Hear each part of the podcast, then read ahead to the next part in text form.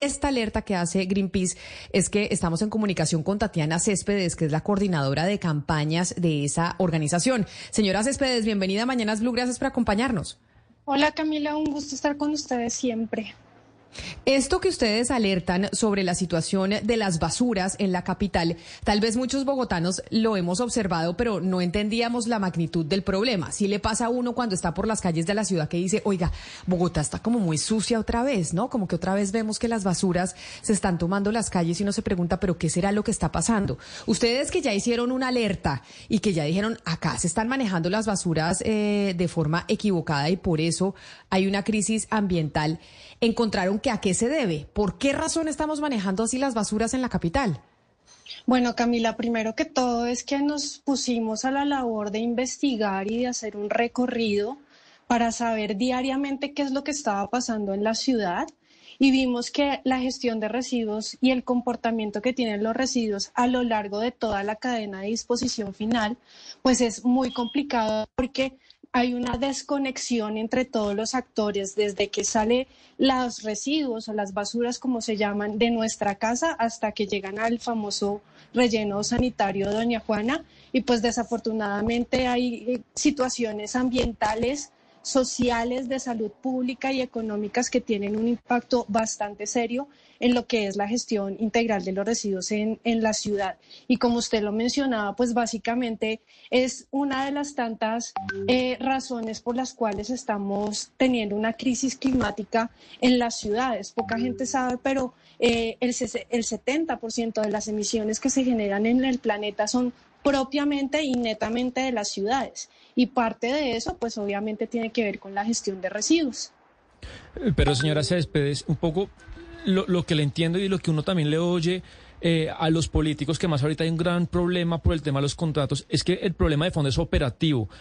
¿Cómo sería el ideal de operación de las basuras en Bogotá? Es decir, ¿qué debería hacer el siguiente alcalde? Porque ya esta alcaldía no tiene tiempo para arreglarlo, para de manera operativa eh, hacer que la recolección y, y tirada de la basura sea eficiente y no se presente lo que está pasando. Claro, cuando nosotros empezamos a hacer todo este recorrido, Pedro, nos dimos cuenta de esa desconexión que yo les mencionaba. Esa desconexión debe a que muchos de los actores entre esos varias instituciones del distrito, pues tienen parte y, e inciden en la toma de decisiones de lo que tiene que ver con toda la gestión de residuos, pero pues también hay una parte que tiene que ver con la concientización o sensibilización de las personas que estamos generando los residuos diariamente y adicionalmente eh, que no es una prioridad. Desafortunadamente los temas ambientales en la ciudad no son prioridades para todas las personas. Entonces, dentro del llamado que nosotros estamos haciendo desde Greenpeace, Pedro, es precisamente eso, que los candidatos a la alcaldía en este momento pueden tener una eh, mayor incidencia en lo que tiene que ver con las gestiones y los temas ambientales, pero también priorizar eh, para poder eh, hacer una coyuntura y unificar todo lo que tiene que ver con la gestión integral de residuos. Una parte fundamental y que la gente no conoce es que no se está teniendo en cuenta el trabajo tan valioso que hacen los recicladores de oficio de nuestra ciudad. Es decir, el 100% de toda la tasa de reciclaje que estamos teniendo en la ciudad, que es del 17%, una cifra incipiente, pues básicamente eso también tiene que ver con la eh, eh, labor diaria que hacen estos 25 mil recicladores de oficio y desafortunadamente pues eh, sus demandas sus reclamos tampoco están teniendo en cuenta. Entonces es el llamado que nosotros hacemos desde Greenpeace es que los candidatos a la alcaldía pueden tener una mayor incidencia en la gestión de residuos y también en la parte de priorizar las temáticas ambientales desde la reducción de emisiones de gases de efecto invernadero hasta también la parte de, de gestión de residuos, que es lo que estamos hablando ahorita. Señora Céspedes, esa cifra que usted entrega y es que en Bogotá se recicla solo el 17% de la basura, pues es aterradora porque quiere decir que no reciclamos nada. Y creería uno que Bogotá sería entonces la ciudad que más recicla de Colombia, lo que en conclusión diría que Colombia no recicla. Porque el 17% es, muy, es, es muy poco. Usted dice, hacemos el llamado a los candidatos para que le pongan el ojo y le pongan la lupa a este tema de la basura, al tema del reciclaje, porque no lo estamos haciendo. ¿No se hizo nada en ese sentido en la administración de la doctora Claudia López? Eh, es una cifra irrisoria, como usted lo menciona. Eso quiere decir que el 84% restante está pagando a nuestros rellenos sanitarios, a los ríos, a los humedales y a otros ecosistemas que están contaminando eh, la ciudad. Eh, y pues obviamente eh, el tema de eh, la cantidad de residuos que estamos generando diariamente es algo que va en aumento, es decir, que es una problemática que las demás alcaldías deben tener en cuenta. Eh, desafortunadamente, dentro de todo lo que es esta alcaldía, se logró la firma de la Declaratoria de Emergencia Climática, que es un documento bastante importante y donde se menciona específicamente en el mandato 6 y 7 que la gestión de residuos tiene que ser una prioridad. Sin embargo, dentro de todo este seguimiento que nosotros estamos haciendo de esa declaratoria de emergencia climática, pues la verdad lo que vemos es que al 31 de diciembre del 2023 se tiene presupuestado el cierre del, relleno sanitario de Juana y pues obviamente eso es alarmante porque no sabemos a dónde va a ir a parar todo eso y tampoco eh, las autoridades y el distrito como que se ha pronunciado con respecto a esos dos puntos que mencionó de la declaratoria de emergencia climática. Hay unos puntos críticos en la ciudad, más de 700 puntos críticos, en donde se ve que realmente hay una desconexión y una falta de de gestión por parte de las eh, empresas prestadoras del servicio para recoger esos residuos y desafortunadamente eh, esos puntos críticos duran limpios. Eh, más o menos 20 minutos y ya después vuelven y están sucios y la verdad hay también una, una parte de desabastecimiento de esos famosos contenedores que vemos en nuestras calles que no dan abasto para la cantidad de residuos que estamos generando. Eh, ¿Qué están viendo ustedes desde Greenpeace? ¿Qué está pasando con los carros recolectores de la bolsa blanca?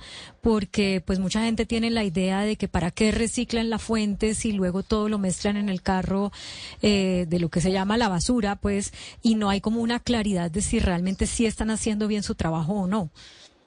Claro, Claudia, y hay un punto muy importante que nosotros estamos haciendo el llamado y es que esos famosos camiones blancos dice reciclaje para los recicladores, pero desafortunadamente mucho de ese material no está llegando a las manos adecuadas, que es a los recicladores de oficio, que realmente están pudiendo separar y aportar para, para hacer grandes cosas como lo están haciendo ahorita en la ciudad. Y también vemos que eh, eh, los horarios establecidos, es decir, los tiempos de recolección están variando y por eso mismo las personas o se aburren o se cansan o no disponen adecuadamente eh, esos residuos que son potencialmente reciclables. Nuestro llamado desde Greenpeace es que se acerquen a los recicladores de oficio ustedes tienen en sus zonas, en sus conjuntos residenciales, que les entreguen directamente el material a ellos para que ellos puedan disponerlo de una forma adecuada, porque desafortunadamente cuando hicimos toda esta investigación fuimos al relleno sanitario de Doña Juana y pues obviamente muchos de esas eh, bolsas blancas estaban llegando netamente al, al, relleno sanitario. Es algo que, que desafortunadamente sigue pasando y por eso nuestro llamado es a que se haga esa conexión y se visibilice el trabajo de los recicladores de oficio para asegurar que ese material sea debidamente gestionado y, potencialmente utilizado para hacer reciclaje. Yo no sé si usted tenga la respuesta a esta pregunta que yo tengo, pero yo soy de las personas, como dice Claudia, que me pregunto si reciclar en la fuente pues tiene algún objetivo porque creo que se termina. With Lucky Land slots, you can get lucky just about anywhere. This is your captain speaking. Uh, we've got clear runway and the weather's fine, but we're just going to circle up here a while and uh, get lucky.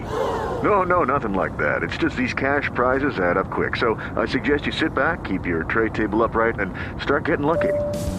Play for free at LuckyLandSlots.com. Are you feeling lucky? No purchase necessary. Void where prohibited by law. 18 plus terms and conditions apply. See website for details. Mezclando la basura cuando pasa el camión eh, que recoge los desechos.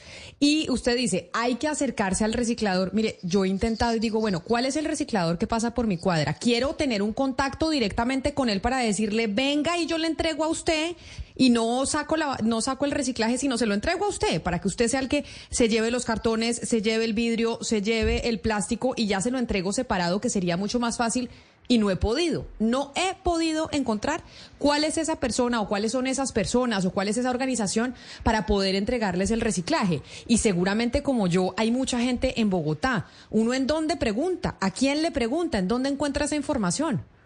Claro, Camila, y hay dos cosas. La primera es que sí es fundamental, es vital que nos tomemos 60 segundos o 30 segundos en decir en qué el recipiente va entre los reciclables o los no reciclables, no importa si la bolsa es negra, blanca, roja, azul, lo que sea, porque lo importante es que realmente se pueda separar adecuadamente. Esos 60 segundos son vitales para todo lo que sigue después de la cadena desde que sale, porque desafortunadamente muchas personas y muchos bogotanos y bogotanas tienen como eh, ese pensamiento que ojos que no ven, corazón que no siente, se va a la basura y ya se acaba como toda eh, eh, eh, mi responsabilidad. Entonces es vital que podamos seguir haciendo esas labores de concientización y de sensibilización.